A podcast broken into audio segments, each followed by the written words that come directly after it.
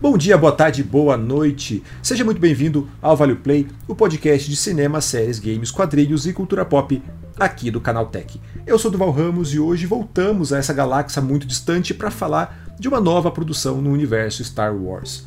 A Soca é a mais nova série da franquia a chegar ao Disney Plus e que vem com algumas coisinhas a mais. Além de trazer de volta uma das personagens mais queridas dos fãs, o seriado ainda expande muito bem a história e também serve de continuidade para eventos vistos em animações como Clone Wars e Rebels, inclusive trazendo muitos de seus personagens para o live action. Mas será que essa conexão tão direta com os desenhos funciona? A Soca é uma série que serve para todos ou é algo muito mais para os vários fãs, para os iniciados? E no geral, a Lucasfilm acertou ou trouxe mais uma aventura aí meia boca de Star Wars? Bem, é o que a gente vai descobrir no podcast de hoje. E para me ajudar nessa discussão, eu conto com a presença dele, nosso garoto que também está há mais de duas décadas aí à espera de uma redenção, André Oda. Seja muito bem-vindo, Guri. Eu adoro, como eu sempre, sou avacalhado na apresentação, né? Mas estamos aí mais uma vez aí para agora falar de Star Wars. Então, muito obrigado pelo convite. Bem, e além do Oda, conto também hoje com a presença ilustre aqui no programa, né? Ele que é versado nos mistérios da força, retornando aqui ao Vale Play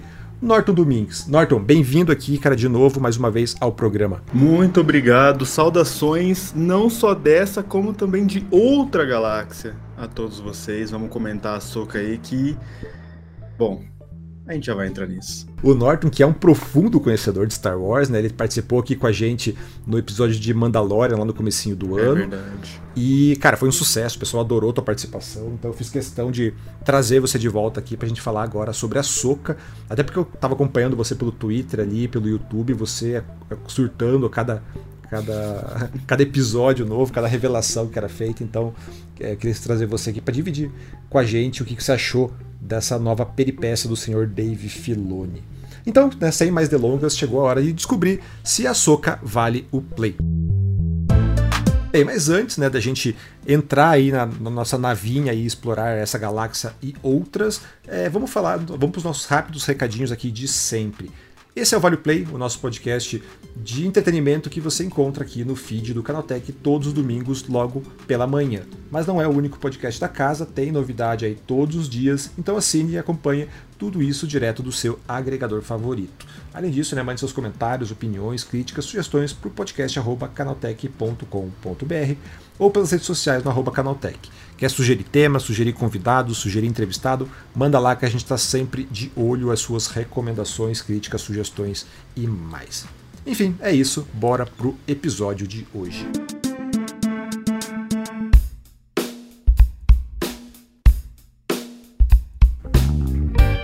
Bem, então, né, começando aqui nosso papo sobre a Soca, nova série de Star Wars.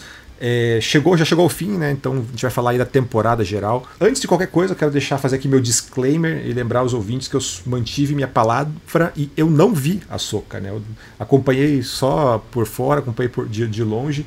Que é uma série, essa série foi uma agressão à minha pessoa, foi um ataque pessoal aí da Disney a mim e por isso eu decidi me poupar. É, então, acho que no episódio de hoje você vê mais de, de mediador de quem viu, né? O, o Oda e a e, e o Norton, e comentar só com opiniões bem fundamentadas de quem acompanha tudo pelo Twitter. Né? E se você não viu é, a série também, se você assim como eu não viu, é, fica tranquilo que a gente vai fazer um bloco sem spoilers e outro com. Então quando a gente for entrar na sessão de spoiler, a gente avisa para você parar e poder acompanhar os episódios aí tranquilamente. É só, né, então explicar para quem não, não, não ouviu, nem lembro qual foi o episódio que a gente falou sobre isso, né, acho que foi um pouco antes da estreia ali que eu falei que eu não ia ver a Soca porque cara, tem uma personagem, até eu acho que o Norton, eu não cheguei a comentar com o Norton isso na época. Cara, a atriz que faz a Sabine, ela tá igualzinho uma ex-namorada minha. Então, Ah! tá, rola falei, um cara, gatilho forte rola um, ali. rola né? um gatilho, o Oda conheceu ela, o Oda é minha testemunha, que é igualzinha. Eu falei, eu olhei, eu cara, ia sa- perguntar, tava na ponta da língua, mas é verdade, eu entendi. É, Cara, eu vi. Saíram as primeiras fotos, eu falei, cara, não, não vou ver essa série. Não, um cara não com motivos. Eu falei, cara, não vou. Pela minha saúde mental ainda, não tô ainda com, com, a, com a terapia em dia pra acompanhar. Nossa, tudo fez sentido, agora. Tudo fez sentido. Acho que eu até brinquei no Twitter, falei, cara, se lançarem um boneco da, da, da Sabine, eu não respondo por mim. E não é pela série, né? Nossa, eu retuitei o boneco que saiu. Nossa, eu super ajudei nesse gatilho. Eu mandei, eu cheguei a mandar a imagem. Quando ele falou, não, eu tomara que não saia o boneco, eu falo assim, não faço questão, tá aqui, ó. Tá aqui o, da Hot Toys, né? É, é, é super um... idêntico a, a atriz. Nossa. É, então, Cara, é. A gente não ajudou, não. É, é, um gatilho nervoso. Assim, eu olhei e falei, cara, não, não, não vou ver essa série, não. Tá de boa, tô de boa. Tô... Tanto que eu silenciei no Twitter a palavra Sabine pra não aparecer, não aparecer na minha timeline ali, não ficar me deixando nervoso. Mas enfim, ai, de, ai. dadas as devidas explicações, Bruna, um beijo. Né? Você vai estar ouvindo isso aí. ah, então, pra gente começar aqui agora falando de Açoka, deixa a Sabine de lado por enquanto. É, Oda, faz uma breve explicação aí pro pessoal o que, que é a Soca. A Soca, então, gira em torno de Ahsoka Tano, essa Jedi que foi aprendiz de Anakin Skywalker e apareceu nas Guerras Clônicas, em Rebels e também na série do Mandalorian.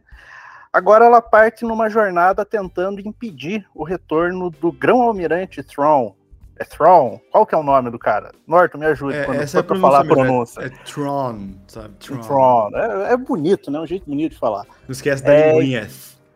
É, Tron. tem que ter a linguinha no dente, né? Uhum. E ele sumiu no final de Rebels e agora ele pode retornar como o herdeiro do Império. Então, para isso, ela junta ali toda aquela patotinha explosiva que sobrou de Rebels ali para tentar impedir esse retorno aí do, do vilão. Então, basicamente é isso. Olha só, um resumo feito na loucura. Norton, o que, que você acha desse resumo? Cara, eu acho que você fez a, a, a sinopse perfeita aí, cara. É literalmente isso, na verdade. é basicamente isso que a Disney basicamente chegou e é isso a série, né? É, esse foi o pitch para vender a série, eu tenho certeza. E que momento da, da, da, linha do tempo de Star Wars essa bagunça toda se passa aí? Cara, estamos ali junto com The Mandalorian, o livro de Boba Fett, cinco, seis anos aproximadamente depois do retorno de Jedi. Então, o Imperador já morreu, estou fazendo aspas aqui voadoras, Batalha de Endor já rolou, então assim, a Nova República já tá ali há mais ou menos 5, 6 anos. Então segue a mesma linha de acontecimentos ali. Inclusive a, a Disney, a Lucasfilm, agora tá separando certinho por eras. Então estamos no começo da era da Nova República, que vai acabar lá na era da, da Primeira Ordem surgindo, né, da Resistência, como nós vimos lá nas sequels. Então estamos no começo da era da Nova República. Ele, é, ele acho que é uns 20 ou 25 anos antes do, do Force Awakens, né? Isso, 25 Força, né? anos, né? mais ou menos. Isso mesmo. Isso mesmo. Antes do filme 7, né? É isso mesmo. É. É muito tempo, 25 anos. Em Star Wars acontece muita coisa, né? Se parar pra pensar, o Império durou 25 anos, mais ou menos, 24, 25 anos. Então, são. Quando a gente chama de eras, parece uma coisa enorme, né? Mas vamos combinar que em 25 anos acontece muita coisa. É, um, é. é uma galáxia muito dinâmica, né? É, mas então, é, Norton, diante dessa, dessa premissa básica aí, muito bem resumida pelo Oda, é, como que estava a tua expectativa né, quanto à série? Assim, o que, que você estava que que você esperando ali? É, e principalmente você como um fã de Rebels também, né? Cara, eu tava um misto de, de sentimentos, assim, sabe? Um mixed feelings, assim, muito grande. Eu tava muito ansioso pra série, porque a série da Ahsoka é uma parada que... Tudo bem, nenhuma outra série de Star Wars deveria passar por isso, mas, tipo, é uma coisa que não poderia errar, sabe? Não tinha como essa série ser mais ou menos, ou ruim, ou ah, é boazinha. Ou ela ia ser 80 ou ela ia ser 8, assim. Ou ela ia dar muito certo ou ela ia dar muito errado. E é minha personagem favorita de Star Wars, de todos, assim, tipo, de Luke, Anakin e tal. A que é minha personagem favorita porque é, acompanhar o crescimento dela desde Clone Wars foi muito importante para mim, assim, pra, e para explorar a galáxia, assim, que é a minha grande pira, né, em Star Wars. Então eu tava muito eufórico, porém cauteloso. Você, você, não sei se vocês assistiram She-Hulk, vocês lembram daquele episódio que aparece aquela aquela party girl, assim, aquela moça festeira que vai fazer o juramento com a She-Hulk? Sim, sim. Que ela fala, no uhum. começo foi meio aterrorizante, depois foi legal, depois foi aterrorizante de novo. Eu tô nessa vibe, assim, entendeu? Quando anunciou a série, eu falei, tá, isso é bom. Aí começou a sair umas coisinhas assim, de trailer, de, de pôster, eu falei, tá, agora estou com medo. Aí saiu a série e falei, não, tá, isso é bom de novo. Então eu fui indo assim até o final. Ah, quero te falar que eu tava, eu tava esperando bastante da série antes de né, eu, eu receber a porrada da, da Disney. É, e, Pessoalmente atacado. É, você, após o Mickey vir cuspir, entrar na minha casa e cuspir na minha cara. É, porque eu tinha gostado muito da participação da Soca no Mandalorian, principalmente. Uhum. Né? Eu gostei muito da. Eu, eu, conhecia já a personagem, eu não tinha. Eu, eu, vi muito por cima o Clone Wars na época, o Rebels eu nunca tinha visto. É, então eu conhecia a personagem, mas eu não tinha uma grande ligação com ela. Mas quando eu, eu mas eu gosto muito da Rosário Dawson. Né? Então quando eu vi que putz, ela, ela é, foi escalada para ser ali o live action da Soca, a caracterização ficou muito boa, a personagem estava muito boa. E quando ela aparece ali, quando revela né, que ela tá atrás do Tron e, e tudo mais, tipo, deu, deu esse gancho, falei, putz, cara, isso aqui vai ser muito legal tem, tem potencial de ser um negócio muito, muito legal. Daí, óbvio, daí veio a. Revelaram a Sabine, no que revelaram a atriz, eu falei, cara, não, vai dar. Mas apesar disso, eu estava bem otimista com a série como um todo, assim. É... Oda, como é que você estava com na expectativa aí? É, eu também. Eu, eu tinha assistido duas temporadas do Clone Wars só, e eu tinha assistido a primeira de Rebels. Então, ela, acho que ela nem aparece na primeira do Rebels, se não me engano, ela aparece a partir da terceira, né? E aí eu tava com aquela coisa também, eu sabia quem era a personagem, eu sabia a importância dela naquele período ali do Anakin e tudo mais, mas eu gostei eu, da, dessa caracterização dela no Mandalorian. E eu já sabia da história do Thrawn por causa do, dos livros e da, das obras do Legends, né, que tinha antes e tudo mais. Eu nem sabia tanto da questão na versão dele do Rebels que aparece. Sabia mais do que tinha antes. E eu gostei muito daquilo ali, eu me empolguei bastante com a série. Eu, ali, quando ela fala que ela tá indo atrás do Thrawn para impedir ele, o retorno dele e tudo mais, eu achei legal. É, vi que tinha potencial numa série só da Soca, mas eu me empolguei mesmo quando eu vi que, quando revelaram o elenco, tinha a Mary Elizabeth Winstead, então aquilo ali, enquanto o Durval entrou em pânico quando anunciaram a menina uhum, que faz a uhum. Sabine, uhum. eu já fiquei muito interessado com a, com a, com a Era ali, que, olha, parabéns. Parabéns demais. Então aquilo ali já fez, eu vou assistir todos os episódios. Porque grande pessoa, grande atriz. Mas eu, eu tava empolgado, assim, eu achei que. Eu, eu sou uma pessoa que eu até hoje eu não consegui encarar Andor. Não sei porquê. Então, porque eu, eu acho que o Star Wars Shame essa coisa mais. On you. Não, sim, shame, todo mundo fala shame. que é muito bom e que é, tipo, é excelente. Eu acredito nisso. Não é nenhuma questão de eu achar que é ruim. Mas eu gosto de Star Wars, essa coisa mais fantasia, sabe? Ah, sim, é. Então, sua é, linha de então, raciocínio tá certa. Sim. É, então, eu acho que eles estão. Tanto Andor quanto a Socrates, tipo, eles estão em extremos do que é o Star Wars, né? Sim. Andor ele pega muito mais aquela parte pé no chão, guerra e tudo mais, enquanto a Soca é mais aquela mitologia de fantasia e tudo mais que uhum. me atrai um pouco mais. Uhum. Tá, faz é... sentido, faz sentido. Sim. É. E, a, mas, aliás, um ponto que é importante a gente, a gente destacar enquanto ainda está falando de quem é a Soca e a, a, nossa relação de expectativas, é que eu acho que um ponto que chama, chama muita atenção do público geral é que a Soca, até o Norton falou, né, que ele tem esse carinho muito grande é, você, é, Norte, você conheceu Star Wars a partir de que momento? Assim, foi, com, foi, com foi mesmo com Clone Wars ou não? Cara, não, foi com os filmes mesmo. Com os eu filmes? sou da geração prequels, né? Eu fui assistir Clone Wars muito depois, assim, muito depois. Porque tem muita gente que conheceu Star Wars por causa das animações, né? Então Sim, tem. passava na Cartoon. Exato. Né? Então, então, tem muita gente que tem esse, essa relação com a, a Soca justamente porque ela foi a porta de entrada para Star Wars, né? Então, uhum. acho que a chegada do live action tem um, um, um apelo. A, a chegada da série, principalmente, agora no live action, tem esse apelo muito forte aí para toda uma geração, justamente por, por Ahsoka ser esse personagem da infância de muita gente, né? Uhum. É, no meu caso foi muito. Fui assistir Clone Wars, fui assistir as animações, eu já era bem mais, bem mais velho, assim. Mas eu comecei com Star Wars nas prequels. E a Soca, cara, se a gente parar pra pensar, ela tem 15 anos já de, de, de idade, assim, a, a personagem. Porque ela, ela surgiu no filme 3D de Clone Wars, né? E depois foi pra série. O filme 3D de Clone Wars saiu em 2008. Já faz bastante tempo, cara. Parece que é algo recente, assim, mas, mano, a gente tá falando de uma personagem que tá beirando aí fazer 20 anos em Star Wars. É muito tempo mesmo. E logo de cara, assim, em Clone Wars, Clone Wars é muito sobre ela e sobre Anakin, né? Eles são os protagonistas junto com Obi-Wan. Tem alguns episódios mais voltados para outro Jedi, mas Clone Wars é muito sobre ela e sobre o mestre dela. E, bom, eu fiquei muito feliz de que isso ressoou na série solo dela, assim, entendeu? Não foi algo, tipo, só mencionado, assim, essa... Como Clone Wars foi sobre isso, eu achei muito bonito que a Ahsoka também fale sobre mestre e aprendiz. Basicamente, a temporada inteira de Ahsoka, esse é um dos temas pilares, assim, se não for o principal, né? É, então, foi até legal você puxar isso, que essa era uma das perguntas que eu, que eu, que eu tinha separado aqui para puxar, que também foi um ponto que o Oda colocou na, na crítica dele, né, sobre como a série é sobre essa relação de mestre-aprendiz, mestre e padawan. É, e você acha que, tipo, essa. Te... Então, né, já engatando nisso tudo ali, você acha que é, essa temática, né, você falou, é é um dos pilares, funciona bem, então, na, na série aí, como fio condutor da trama, como tudo? Cara, na minha opinião, funciona porque saiu do ponto comum, assim. Porque era. Cara, seria muito mais fácil mostrarem, tipo, uma relação mestre-aprendiz dando tudo certo, entende?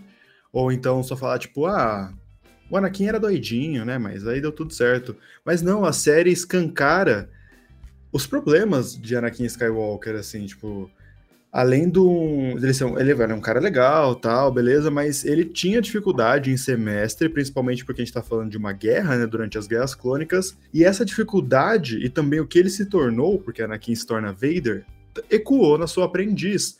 Então seria muito fácil só lembrar, assim, em relação ao mestre aprendiz Ahsoka e, e Anakin como algo, ah, foi foi meio difícil, mas rolou tudo legal. Só que na série da Soca, eles expandem essa conversa trazendo isso para o presente. Afinal, a gente está falando de uma relação mestre-aprendiz entre a Soka e Sabine que não deu certo. Eu acho que no mainstream de Star Wars, assim, eu acho que essa é, é a primeira grande relação mestre-aprendiz que a gente está vendo que é muito conturbada, entende? Que é explicitamente conturbada, assim. Elas não estão se bicando, aconteceu alguma coisa, rolou uma rusga aí onde tem as duas estão ressentidas. A série aborda isso muito bem, e ao mesmo tempo, quando a gente fala que a relação é mestre-aprendiz, a gente joga isso para os vilões, porque os vilões, ou pelo menos os principais, assim, os dois principais, que é o Baylan e a Shin, também são mestre e aprendiz, e ao contrário de Anakin, e ao contrário de Ahsoka e Sabine, eles estão em sintonia, eles não estão em conflito. Então a série fala muito sobre isso, foi muito interessante esse ser um, um dos temas, assim, eu achei que foi bem ousado, na verdade. É, eu, eu gostei da, da questão de, dessa, desse relacionamento entre mestre e aprendiz, ele, é, principalmente do Balin e da, da Shin, essa questão que eles ressaltam os problemas existentes na Ordem Jedi, sabe? É, o Balin, em, em, certo momento, eles falam do, de, de, outros personagens que eram Jedi, ela, a Shin pergunta se ele conhecia, ele fala que era, ele surgiu muito tempo depois dos Boken Jedi, né? É, que tinha esses problemas na forma como mestre e aprendiz se relacionavam anteriormente. Então eu acho que eles terem levantado isso na série também é, ficou interessante exatamente por isso que você falou. Ele não é perfeito.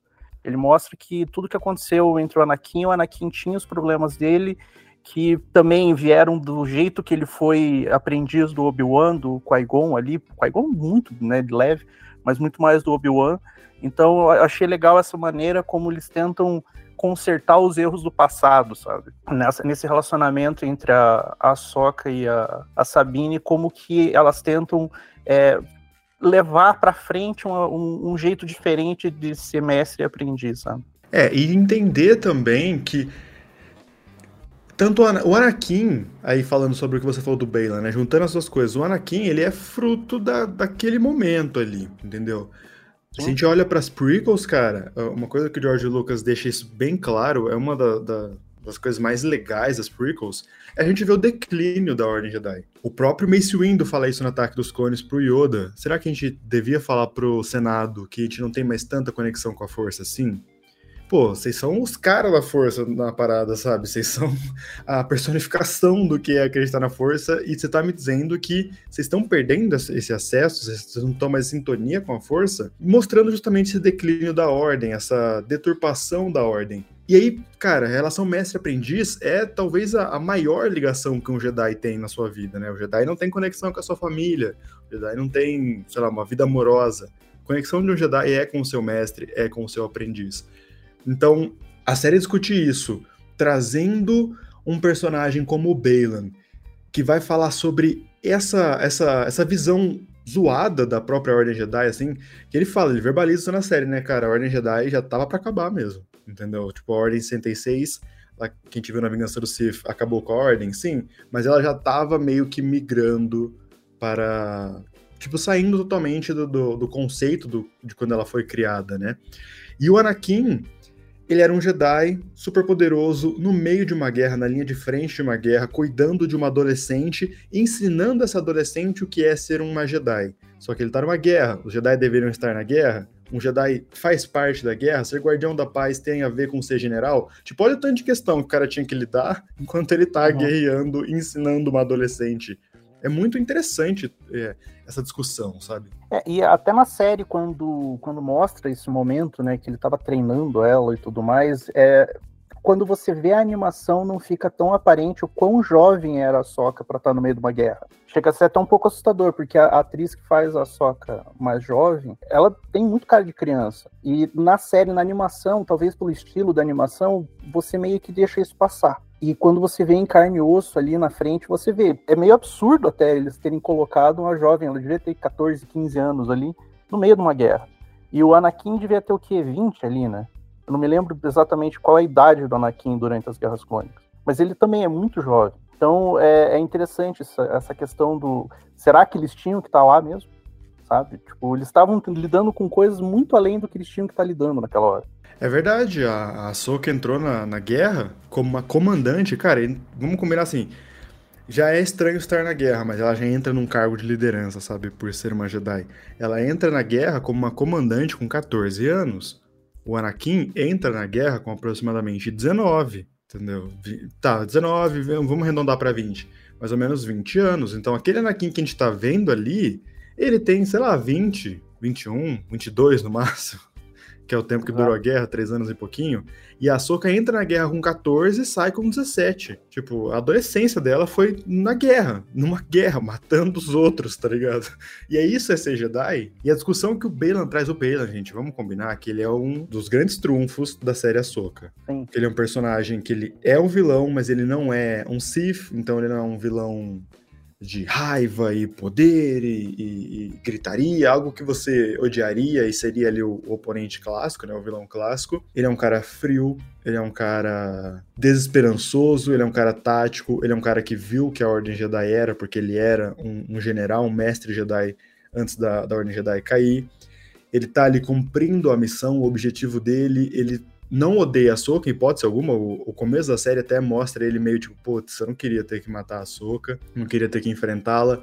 Olha isso que, que interessante, sabe? É uma coisa que eu tava pensando recentemente, desculpa mudar de assunto, mas daqui a pouco a gente volta. Ponto legal da, da, dessa, dessa relação de oponentes Ahsoka e Bela, um dos pontos legais, né, é que se a gente para pensar, os dois saíram do mesmo lugar. A Ahsoka era uma padawan da Ordem Jedi. Quando ela foi expulsa, depois os caras pedem pra ela voltar, lá no final de Clone Wars, mas aí ela já tinha saído, já, já tinha decidido sair. O Balan era um general, era um mestre Jedi. Os dois estavam lá na Ordem Jedi. Os dois saíram do mesmo ponto. E se encontraram 30 anos no futuro, 30 e poucos anos no futuro, e, bom, esse, esse, o destino colidiu os dois, né? Eles têm que se enfrentar, mas não é porque eles se odeiam, porque eles são inimigos, mas é porque um quer cumprir um objetivo, o outro não pode deixar esse cara cumprir o objetivo dele. Olha isso, a Ordem Jedi, apesar dela não existir mais, ela é predominante na série, né? Tipo, você vê uma aura dela em cima, discussão sobre ela em cima, né? Sim, sim. É, e eu acho que o Ben, ele tem é, essa, esse sentimento que ele tem, tem, essa, tem essa, um certo respeito pela Soca, que quando ele, ele percebe que ele vai ter que lutar contra ela, ele, ele vai ter que, eventualmente, tipo, ele tem que matar a Soca, né, assim como a Soca teria que matar ele, ele fala que ele sente muito porque já tem tão poucos deles na galáxia que ele vai ter que eliminar uma.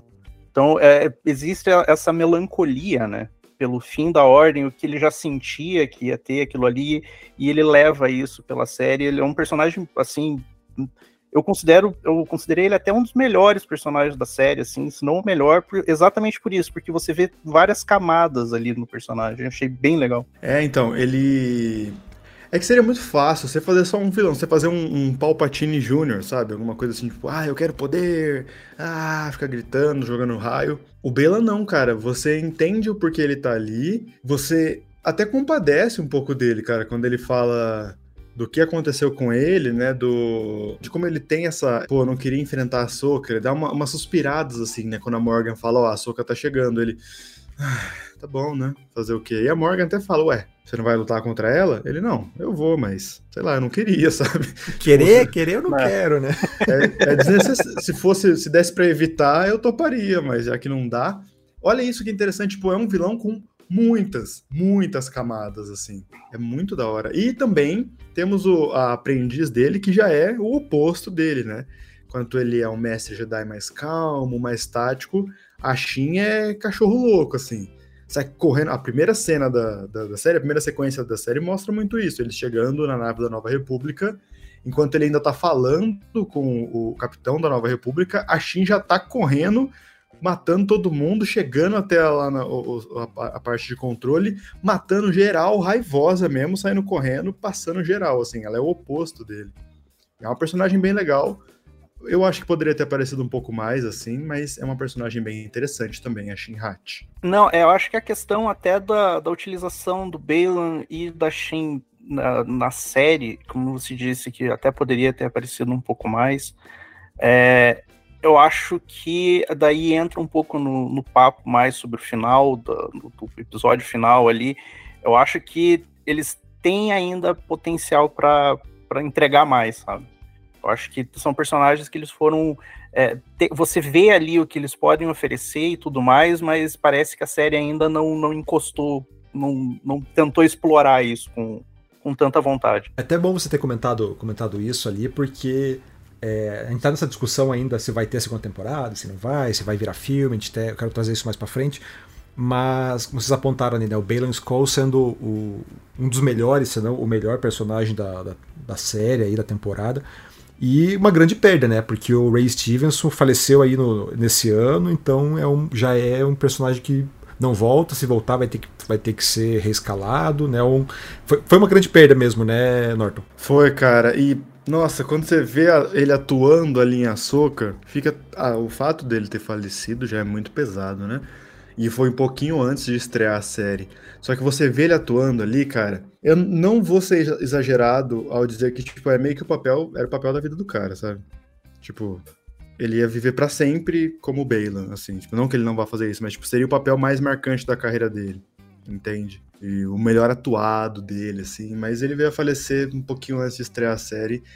E, bom, vai se o personagem continuar, vai ter que rolar o recast mesmo. Infelizmente não tem o que fazer. Pois é, ele faleceu aqui no dia 21 de maio agora de 2023, né? Então, o que é coisa de pouco mais de um, um não sei quando, não lembro quando que estreou o, Ahsoka ali, mas então questão de, de meses mesmo da, da, da estreia da série. Então foi um negócio que pegou muita gente de de surpresa mesmo e, e foi, foi extremamente sentido, né? É, bem, vocês falaram né, bastante da, do, do, Bale, do Balan aí como um dos, dos, principais personagens, principais adições ao universo de Star Wars, mas a gente tem aí uma, uma mais uma, a gente falou né, ainda, tem uma renca de outros de outros personagens que aparecem, que voltam aqui. Foi um negócio que me chamou muito a atenção em Ahsoka, porque acho que de todas as séries de Star Wars, essa é a que mais tem um elenco de apoio consistente, né? Se a gente for comparar, tipo, Mandalorian é muito sobre as aventuras do Mando com o Baby Yoda. No máximo tem ali a, a, a Bocatan, o Obi-Wan, o próprio Andor, são séries muito centradas nos seus protagonistas. E aqui a gente tem um grande elenco de coadjuvantes, um número bem significativo, de coadjuvantes que são figuras de peso, né? O próprio Balan que citaram aí tem praticamente toda a, a, parte da narrativa é, gira em torno dele também. E a gente tem também todos os, o pessoal que vem de Rebels, o pessoal que vem de Clone Wars ali. É, como é que tá esse pessoal, esse, esse, esses personagens, principalmente os personagens que vieram do, do, das animações no live action, assim, ficaram essa, essa, essa transposição de mídia, essa nova representação ficou, ficou legal, funcionou, Norton? Cara, pra mim funcionou bastante. Eu, eu entendi o Filoni, showrunner da série, né? Também criou Rebels, também é um dos criadores de Clone Wars. Eu entendi a vibe que ele queria trazer para os, principalmente os personagens de Rebels, né? Porque estão quase todos na, na série da Soca, com exceção aí de dois. Mas, bom, o resto do grupo está presente. Então, a transposição de, de, de animação para live action rolou bem, porque mesmo os personagens que não estão parecidos com a série animada, no sentido de personalidade, a série faz questão de explicar o porquê. Entende? Não é só uma mudança assim, ah, fulana de tal em Rebels era assim, agora em Ahsoka ela está assado, já era, é diferente. Por exemplo, eu vou citar o exemplo aqui da Sabine. a Sabine de, de Rebels, ela era a. Eu brinco que ela era tipo a energia jovem do grupo, assim. Mandaloriana, porradeira, explosões, tinta, cabelo pintado, pá. Chega na Sabine de Ahsoka, é uma Sabine muito bad vibes. Muito bad vibes. Que o diga, né? o Durval foi pessoalmente atacado, entendeu? Olha como já mudou a personalidade da, da, da personagem. Mas então, eles explicam certinho o, o que aconteceu, entende? Tem esse estranhamento, principalmente aí o, o Oda pode falar a opinião dele, mas para mim, principalmente na Ahsoka e na Sabine, tem ali uma diferença forte de personalidade para com as séries animadas, mas a série Ahsoka explica, e a explicação para mim rolou super bem, assim. Então, sim, estão muito bem caracterizados, inclusive os cameos aí de Clone Wars que eu não vou citar agora. É, eu, eu acho que faz sentido até porque não é, apesar de eu, de eu considerar a Soca uma grande sequência do Rebels, porque é basicamente uma grande sequência é, do Rebels. É Rebels 5, sim, é Rebels 5 é, totalmente. Faz sentido pelo tempo que passou entre o final de Rebels e o começo de Ahsoka e o que aconteceu nesse período, eu acho que faz sentido essa mudança na personalidade da, das personagens, tanto da Soca quanto da Sabine. A, a Era, ela aparece muito pouco até, então uhum, ela, uhum. ela, é muito mais uma coadjuvante de luxo ali, só colocar, vamos colocar a Mary, Mary Elizabeth Winstead de verde e vai ser da hora, e tá da hora. Mas, Realmente é, eles pensaram bem mesmo, toda hora pensa, mesmo. É, mas é, eu acho que ela, assim, o foco maior na Sock na, na Sabine e essa mudança delas faz sentido até pelo relacionamento das duas, o que aconteceu ali nesse período entre as duas, o porquê que elas estão daquele jeito. Então, foi uma saída boa, assim, para não tentar recriar aquilo da animação, que às vezes não poderia nem funcionar tão bem na, no live action, mas é fazer que, assim, aquelas personagens evoluíram, sabe? Elas não tão, ficaram paradas no tempo. Então eu achei que isso também funciona muito bem. E outra, é... só o fato de ter passado muitos anos, ó, o final de Rebels, ter... o Rebels termina, na verdade, um pouco antes dos acontecimentos do filme 4, do Uma Nova Esperança. A gente tá cinco anos depois do 6, do filme 6. Então, mano, tem 10 anos. 10, é, literalmente 10 anos. É, mais ou menos isso daí. Então, elas cresceram, elas estão mais velhas, tal, passaram por coisas, mas é justamente isso. Só o fato de, de, de, de terem passado 10 anos já explicaria muito bem, mas a série faz questão de falar de, de acontecimentos, entende? Tipo, uhum. a Sabine tá bad vibes por causa do que a gente viu em The Mandalorian. A, a Soca tá bad vibes também, porque, bom, The Mandalorian. Tem que... Isso é uma coisa, uma questão interessante. O Durval abriu, abriu o podcast falando. A Ahsoka talvez seja o material mais dependente de Star Wars, né? Para você sacar todas a, a, as entrelinhas assim, você tem que ter assistido tudo de The Mandalorian, Clone, Clone Wars, Rebels. É uma série que definitivamente eu acho que é funciona sozinha, mas pero Entende? Mas falando sobre a mudança de personalidade delas, eu acho que a série explica muito bem.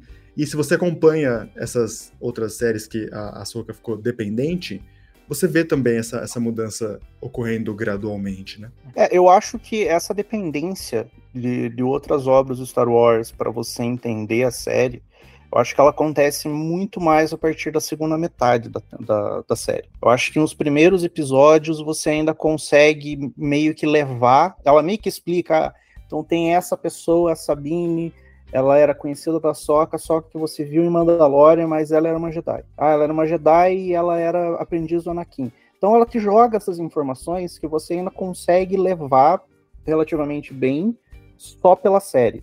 Eu acho que a partir da segunda metade que ela começa a puxar muita coisa de Rebels. Ela consegue puxar muita coisa de Clone Wars. Eu acho que foi a partir do quarto, quarto, quinto episódio. Acho que a partir do quinto mesmo. E aí o negócio você fica assim, se você não, não acompanhou antes, você não entende aquela questão que tinha no Rebels lá, do mundo entre mundos e tudo mais, você fica boiando. Muita coisa, tipo, o que, que tá acontecendo? A série, ela tenta explicar, mas é, você só consegue pegar ali, tipo, as entrelinhas, realmente, se você assistiu coisa antes.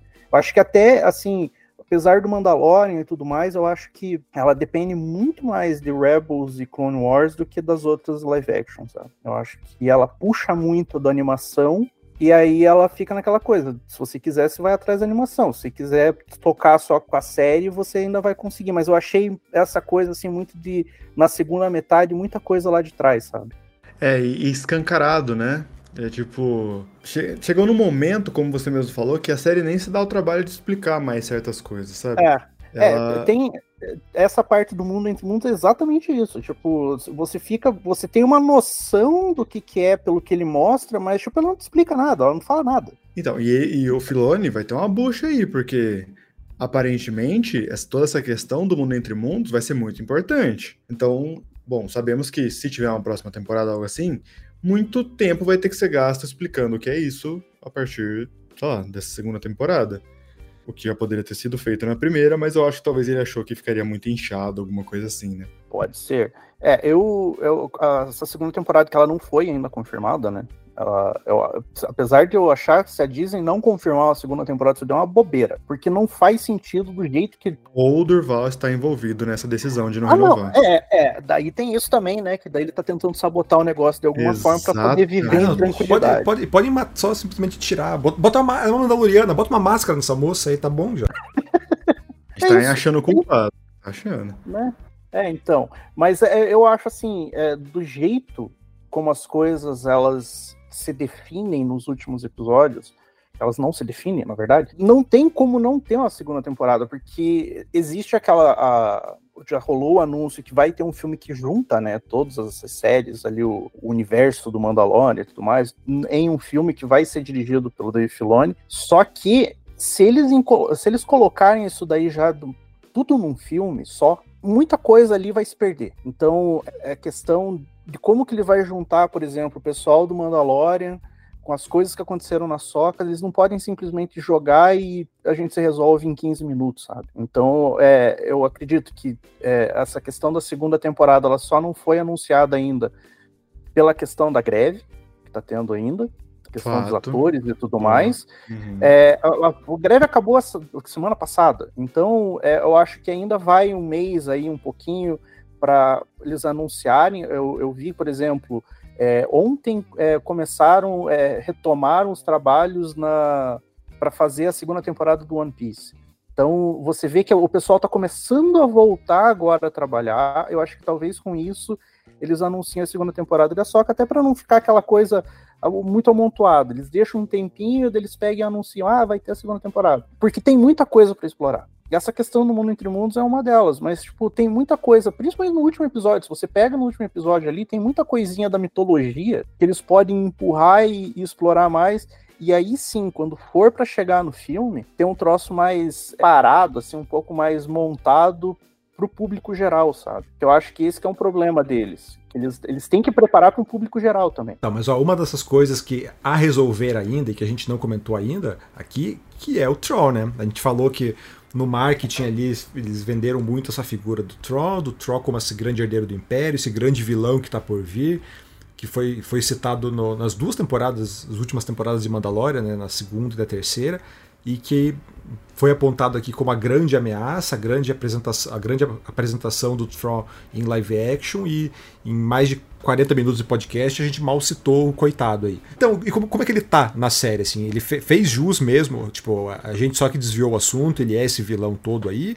Ou realmente a participação dele foi mais alardeada do que presente? Eu achei, foi muito mais eles... É, aí entra a parte da segunda metade da temporada, que é quando ele realmente aparece, ser muito mais dependente das animações do que os quatro primeiros episódios. Por quê?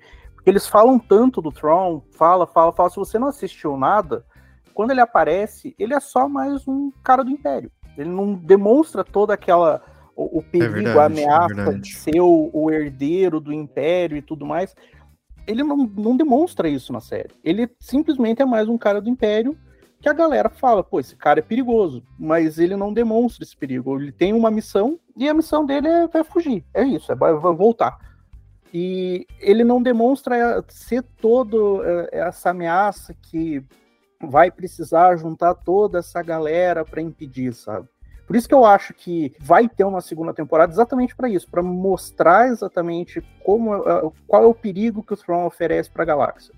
Em vez de todo mundo só falar, esse cara é mau É, é o, aquela história do show don't tell, sabe? É, tipo, mostra ele fazendo, ele sendo uma ameaça, em vez de só falar que ele é uma ameaça. E nessa temporada eu não senti isso. Eu senti muito mais o perigo da Morgan, da, das bruxas do Atomir e tudo mais. Essas eu, eu, eu consegui identificar como, como vilãs, mas ele em si, ele é só. Ele apareceu como um cara do Império. E só. Então, e aí eu, tô, eu concordo, eu assino embaixo o que o Oda falou agora, porque a, a grande característica. Por que, que o Tron é tão legal? Tanto no, nos livros dos anos 90, quando ele foi criado lá pelo Timothy Zahn, e também Rebels, né, quando ele entrou pro canon novamente. É porque ele é um cara extremamente inteligente. Mas assim, o nível tático do Tron é absurdo. E tanto os livros quanto a série animada, eles mostram a linha de raciocínio do Tron pra gente. É isso que é o mais legal. Ele não é só inteligente de ah, frustrei seus planos, você não vai conseguir me deter. Você, eles mostram na, tanto na leitura quanto na série animada, como ele chegou nessa conclusão, o que, que ele foi pesquisar. Uma coisa que Rebels mostra muito bem, e é o que o Oda falou, é dependente de Rebels, isso, você entender essa característica dele, é que ele estuda, por exemplo, a cultura dos inimigos, a arte, entende? Então, ele tá enfrentando a Hera, né, em Rebels.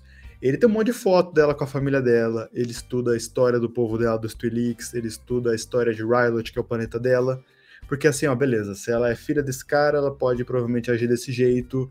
Ela luta desde pequena, então provavelmente ela tem mais atitude nisso, nisso. Entende? Essa é a parada. E olha só que legal, é um cara que estuda arte, estuda a sua cultura para entender como você pensa.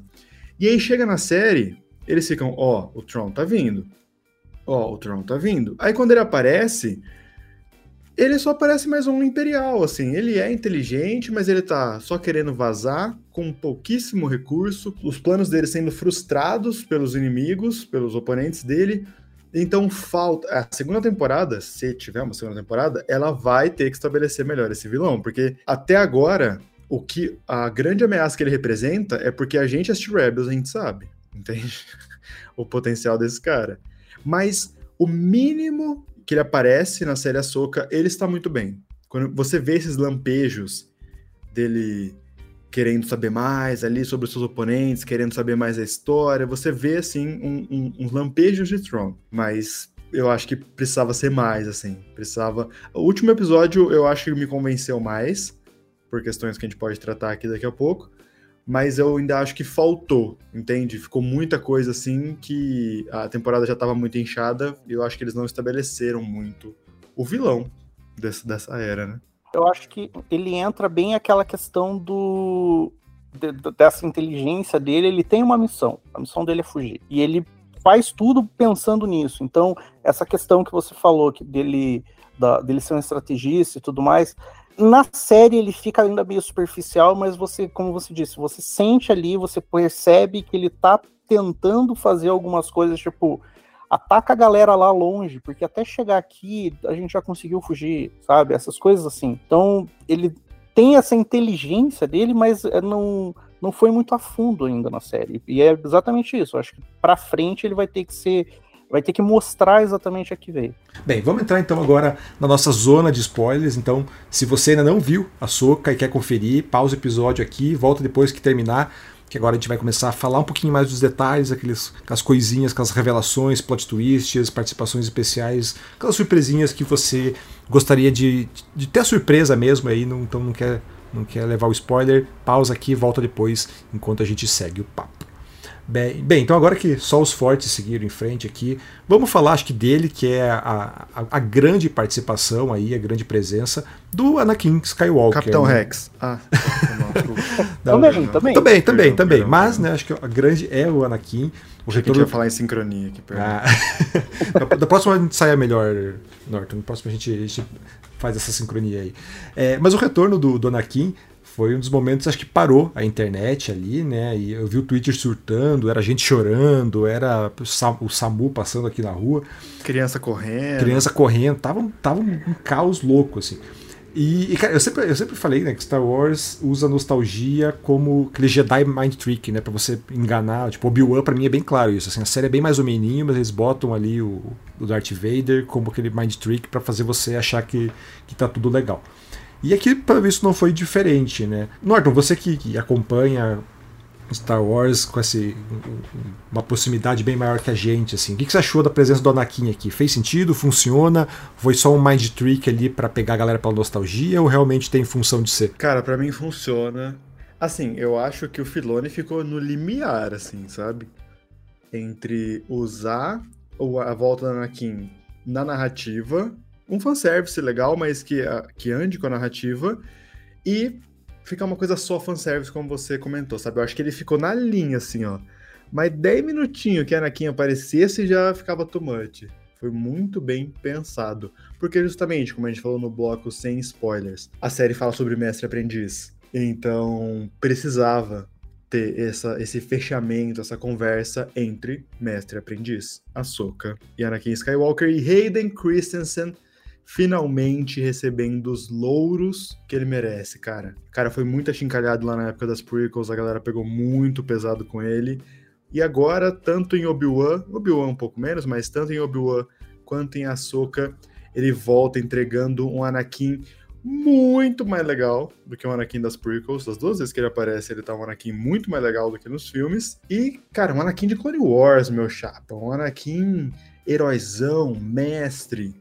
20 anos só, 20 anos só, mas bonito, com armadura. Mano do céu. Eu que não, não surto muito com fanservice, eu adorei o, a participação do Anakin, assim. Me marcou bastante. É, eu, eu quando eu vi Uh, ele aparece no finalzinho do quarto episódio, se não me engano, e daí ele já. Isso. O quinto episódio já é todo ali, ele com a soca. Eu tava só achando, ah, legal colocar o cara depois de todo mundo, né, é, achincalhar o cidadão por anos. Ele voltou naquela, na série do Obi-Wan, que eu achei ok, mas a participação dele faz sentido até certo ponto, mas não. É só aquela coisa, pô, o cara voltou, todo mundo abraça, agora todo mundo bate palma para ele, show de bola. Nessa, nessa participação em Ahsoka, naquela hora quando ela cai, que daí eles estão né, lutando, ela cai e volta a, a, versão, né, aparece a versão mais nova da Ahsoka que mostra as guerras crônicas, aí como você falou, Anakin mais novo, de armadura e tudo mais, eu pensei, pô, os caras vão mostrar as guerras crônicas assim, do nada, toma na cara. E aí ele, daquele jeito, ele tentando ensinar ela, e aí a parte do fanservice eu acho que não chega nem nessa parte que ele mostra esse passado, ele tentando ensinar alguma coisa para ela. Eu acho que é mais naquela ceninha que todo mundo surtou, que é ele andando em direção à batalha, com o sabre de luz aceso, né, ligado ali, e aí rola aquela piscada e ela vê o Darth Vader. Isso para mim foi um fanservice safado, sabe?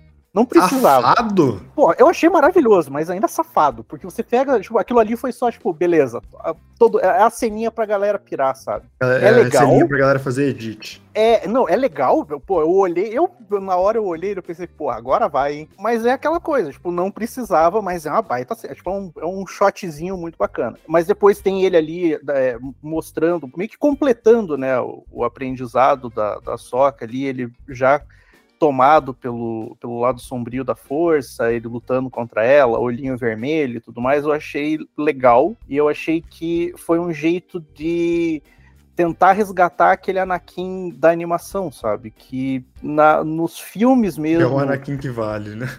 É o Anakin que vale, porque é, vamos ser sinceros, o George Lucas não é o melhor diretor do mundo. De George casting, é principalmente. É, ele não sabe tirar emoção de ator. Então, é, o, e o Hayden Christensen era um, era um, ator relativamente jovem, ele não. Ele, apesar de ele ter alguns trabalhos ali interessantes, ele não era o melhor ator de todos os tempos. Cara, se o George Lucas não conseguiu tirar uma boa atuação da Natalie Portman do, e do Ian McGregor ali, o que, que ele vai conseguir do Hayden Christensen lá? Então, ver ele ali atuando, ele mostrando um pouco mais o carisma do Anakin, do, do desenho e tudo mais, eu achei achei legal, achei válido. Mas tem esse fanservice safado, que é para fazer safado? a galera Safado? Safado demais.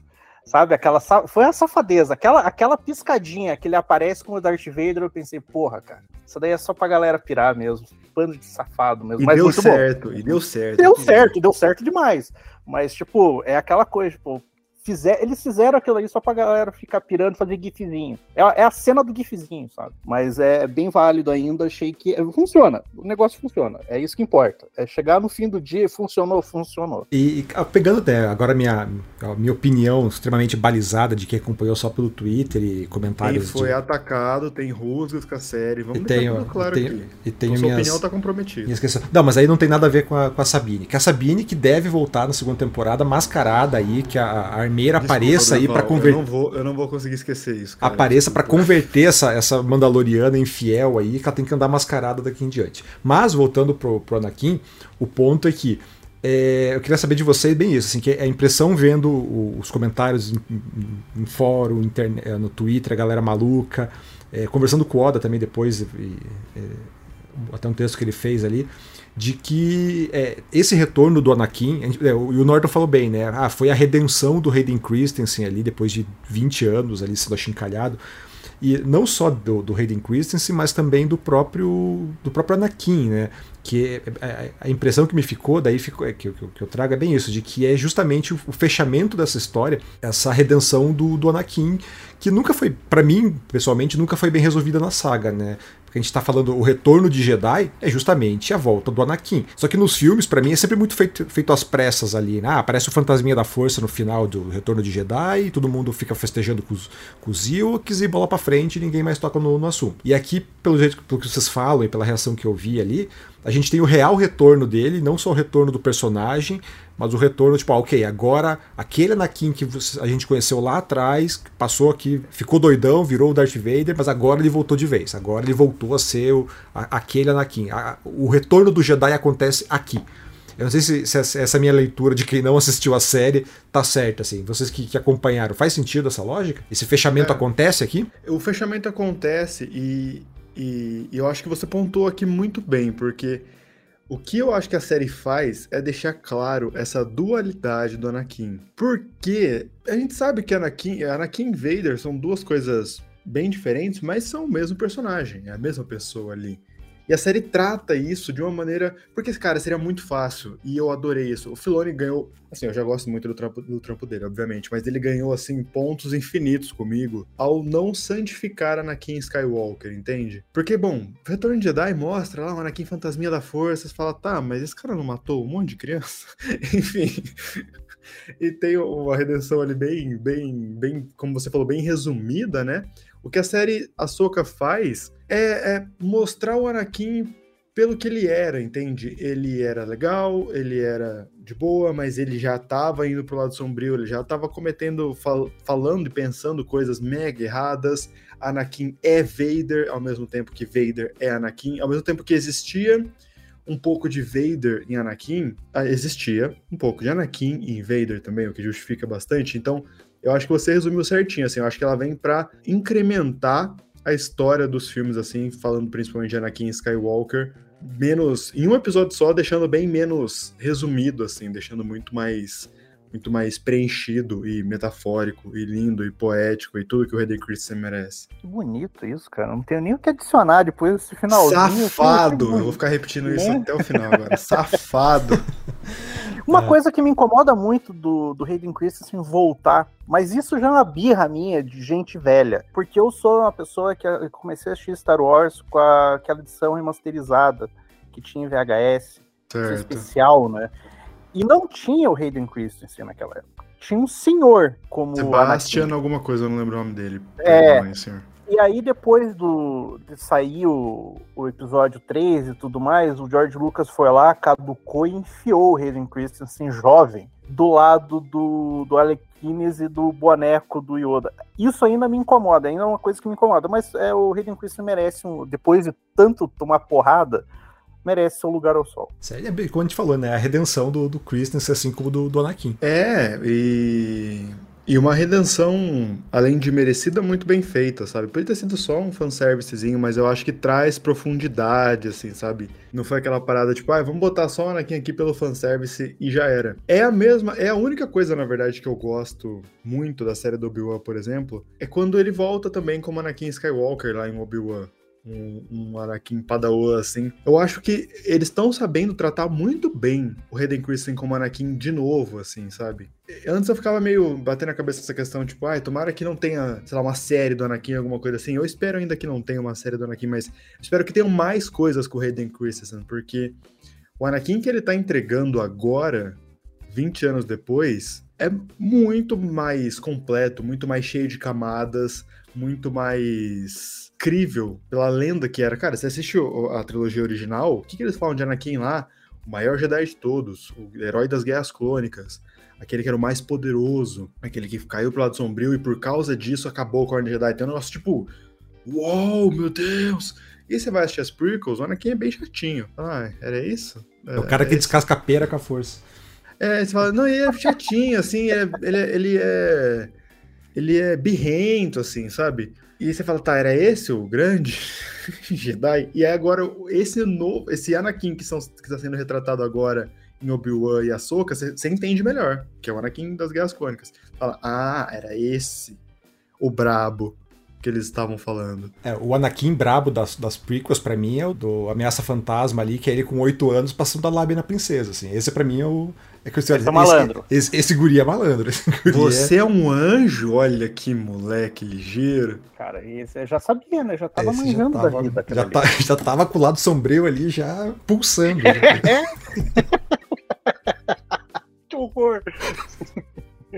Ah, mas levando então o papo aqui pro final. Cara, o ponto que eu mais queria ver em Ahsoka, e que eu tenho esperança aí que a terapia um dia me ajude a chegar lá, é, cara, é explorar esse lado místico ali, né? Até o, o, o Norton falou mais cedo ali, que ele gosta muito de ver essa questão das galáxias, de explorar a galáxia de Star Wars.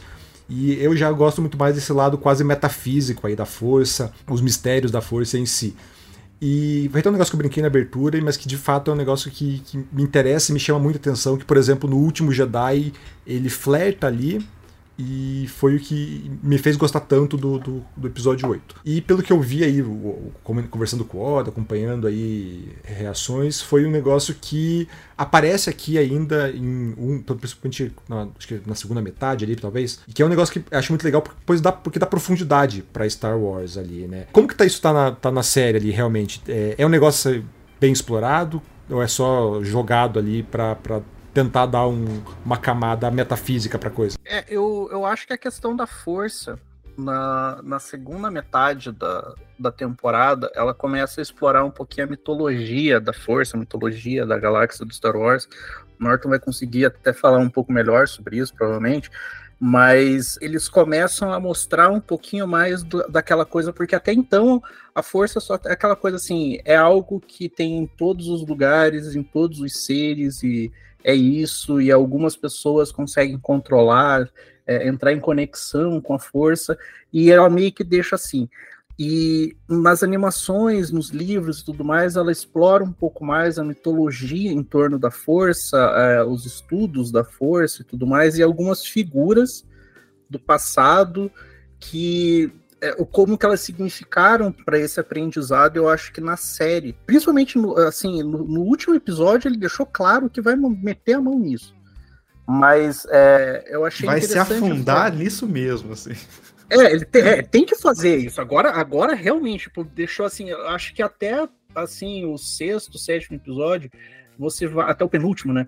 Você vai naquela coisa, pô, eles estão tratando isso, eles estão pegando uma coisa lá da, das bruxas, porra, é, não é só Jedi, não é só Sith, tem essas bruxas que elas têm essa conexão com a força, elas conseguem é, fazer Stormtrooper virar zumbi, elas literalmente fazem tipo um exército de zumbi pro cara.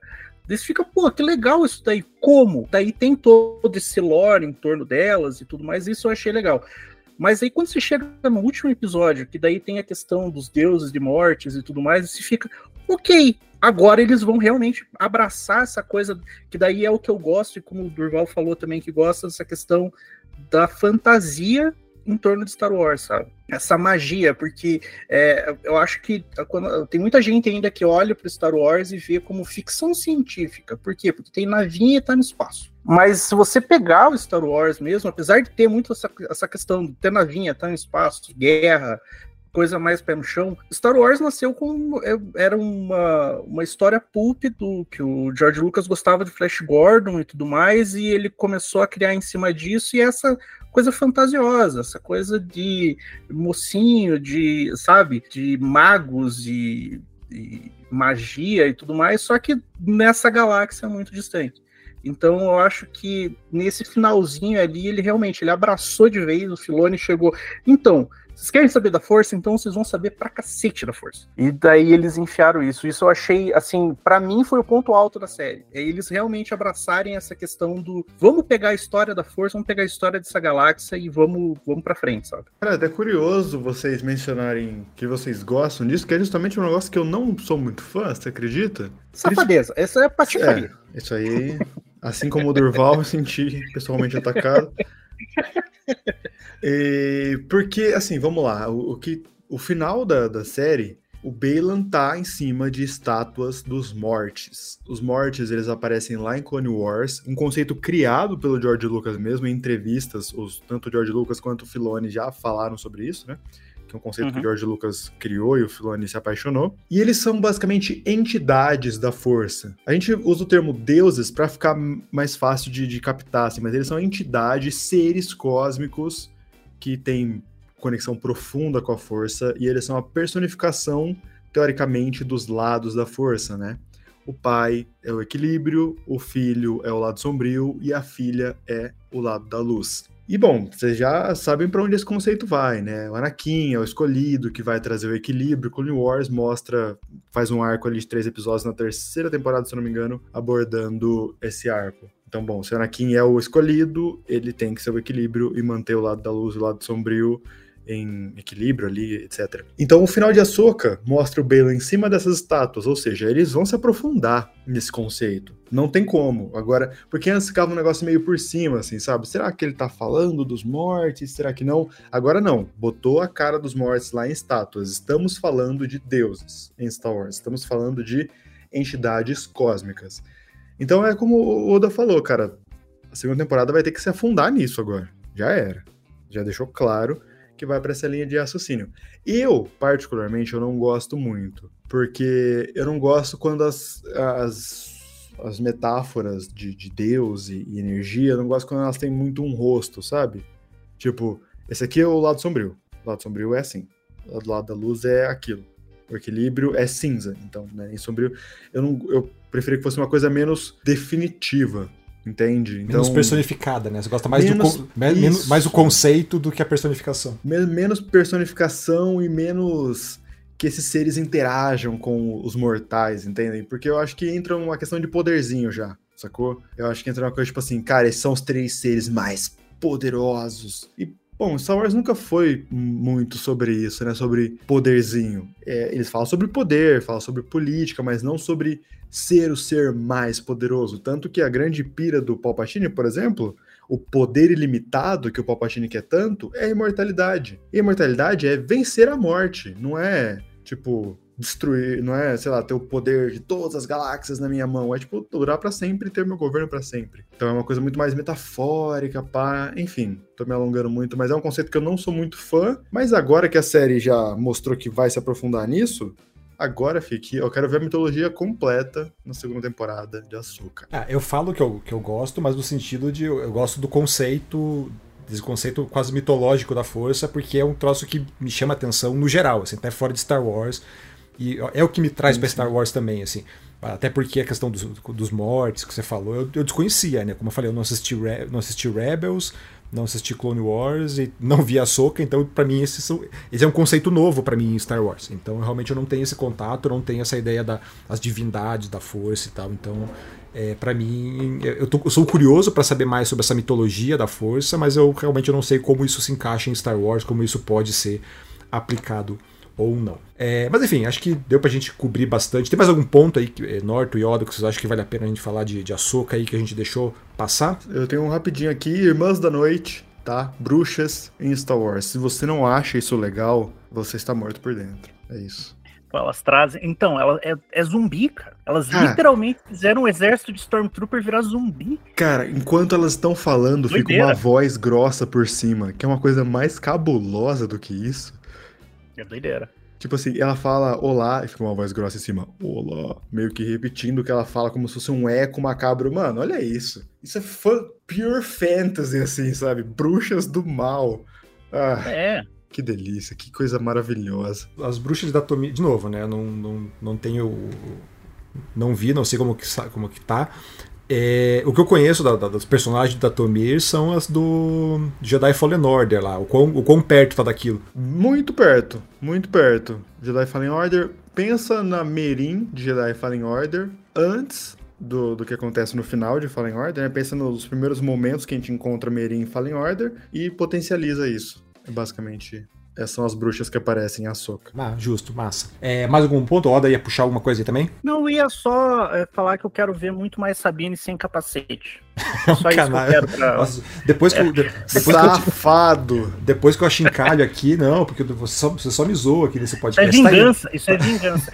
e, e, e mais Era Sindula, que apareceu muito pouco, o que apareceu, apareceu sempre é, de maneiras muito bacanas, mas eu espero que ela apareça mais. Mary Elizabeth Winstead, até verde, tá?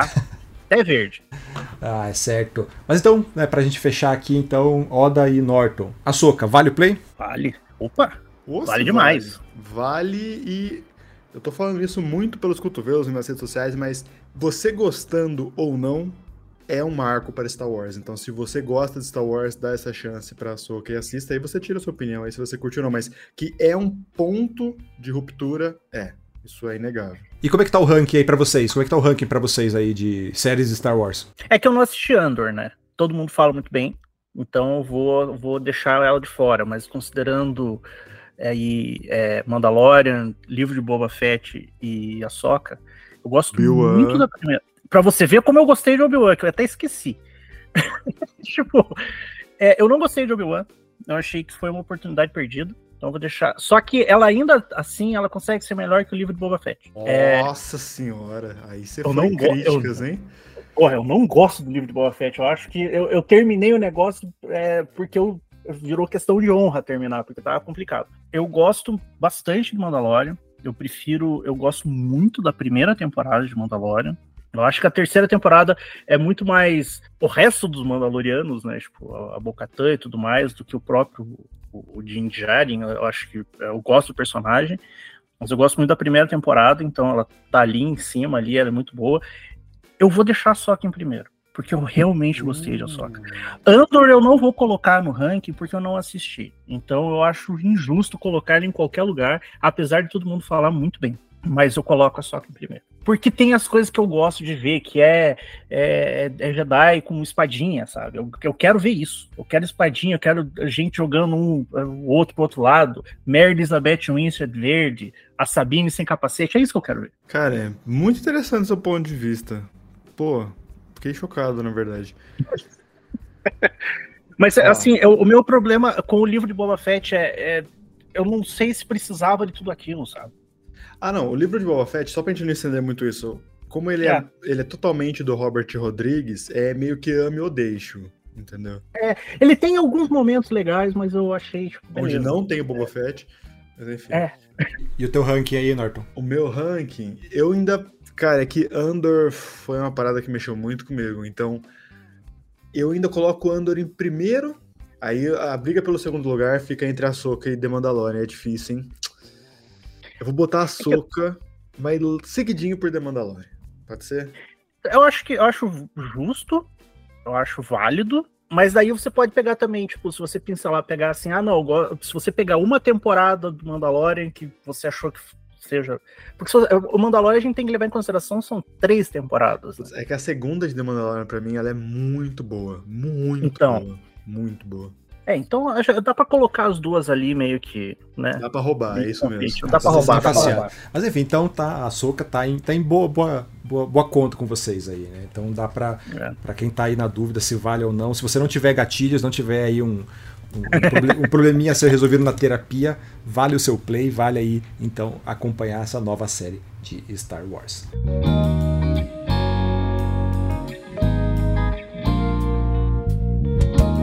Bem, então, para a gente dar sequência aqui ao podcast, Vamos para o nosso quadro Vale Ficar de Olho, né? Que, como o próprio nome diz, são aquelas novidades aí que estão para sair agora na próxima semana que merecem aí sua atenção, merecem que você fique de olho no que está por vir. E além né, do belíssimo feriado que a gente tem pelo caminho, a gente tem muita coisa chegando, né? De evento de joguinho, lançamento, aniversário da minha filha, beijo Zelda. É... Só que né, o que importa aqui pro podcast são as novidades, principalmente de streaming e cinema. E para começar, a gente tem aí no dia 12 de outubro, pleno feriado, a gente tem o Exorcista, o Devoto, novo capítulo da série, a tentativa aí de revitalizar a franquia.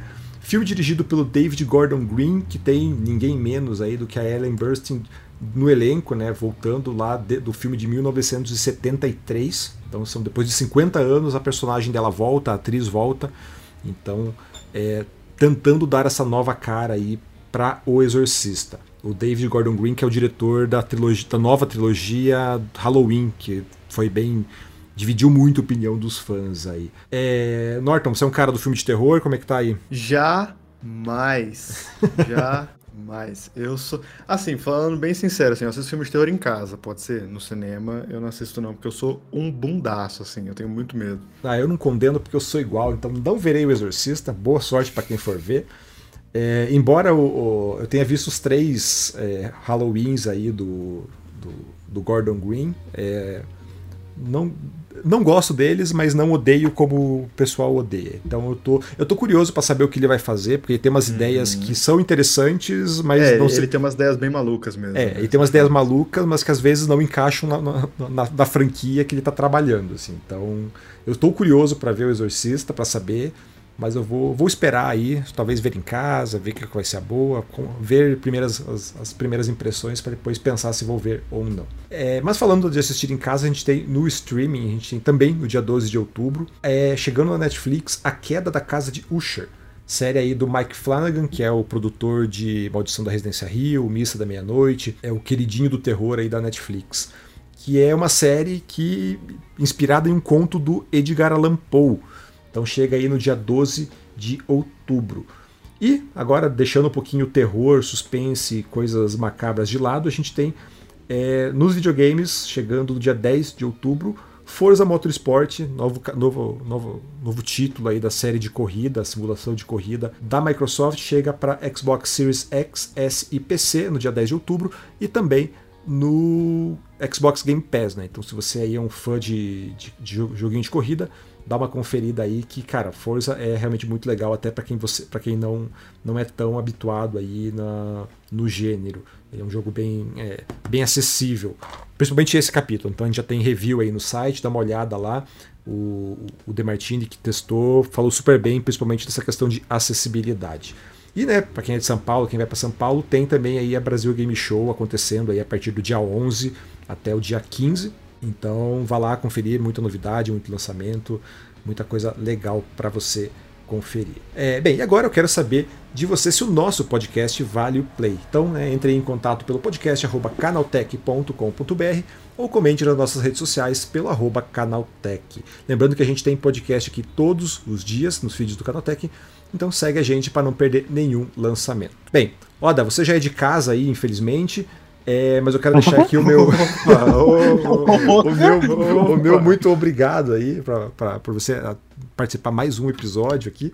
E é o Norton, né, cara? Porra, brigadão por ter participado, tô pra participar aí no, no, no susto aqui, de vindo de novo, e lembrar que as portas estão sempre abertas para falar não só de Star Wars, mas sempre que você quiser bater um papo aí, falar de algum filme, sempre bem-vindo. Então faz aí teu, teu jabá aí, é hora do, do de, de vender seu peixe. Primeiro, Cara, muito obrigado, Durval, muito obrigado, Oda, por terem me chamado é, uma segunda vez. Fico muito feliz, eu gosto muito de bater esse papo com vocês, eu gosto muito do Vale Play, então, muito obrigado, sou muito feliz de estar aqui. Cara, se quiser saber mais do meu trabalho, é, joga no YouTube, Norton Domingues. Eu tenho um canal especializado em Star Wars e esse é o nome do canal também, inclusive. Além do meu ser meu nome, é o nome do canal, porque eu não tenho criatividade nenhuma para criar nomes. E também estou no Instagram e no falecido Twitter, conhecido agora como X, conhecido e rejeitado como X, também como Norton Domingues em tudo, tá bom? Então, se você quiser bater um papo sobre Star Wars, acompanhar vídeos, Reels e TikToks, coisas assim sobre Star Wars, é só jogar Norton Domingues nas redes sociais e no YouTube, eu estarei lá. Yoda, faz aí teu, teu, teu, teu encerramento aí, teu jabá também. Olha, é, o jeito que eu vou encerrar depois de várias ameaças aí, né? Várias agressões, Você é falar razão. que saiu. Falar que saiu um, um, vídeo agora no perfil do Star Wars somente de Sabine Rain. Eu sabia tá? que você ia para isso, eu sabia. É, eu sabia. Foi, saiu, saiu há poucos minutos aqui. Eu vou fazer questão de baixar esse vídeo e compartilhar em todas as redes que o Durval está. Em lugar onde ele não pode bloquear, ele vai receber esse vídeo, ele vai receber screenshots desse vídeo. Manda no LinkedIn. Eu vou mandar em tudo quanto é canto, eu vou na casa dele mostrar esse vídeo. Porque é isso. Eu acho que é isso, é esse o relacionamento profissional que nós temos. E eu é acho que é isso aí. Só, acabou, acabou é só agressão. é só isso. Então, olha, fica um abraço a todos envolvidos, hein? então, certo, é isso. Bem, esse podcast é produzido e apresentado por mim, Durval Ramos, com edição do Samuel Oliveira. A revisão de áudio é do Gabriel Rime com trilha sonora composta por Guilherme Zomer. Bem, é isso então e até a próxima semana. Tchau, tchau.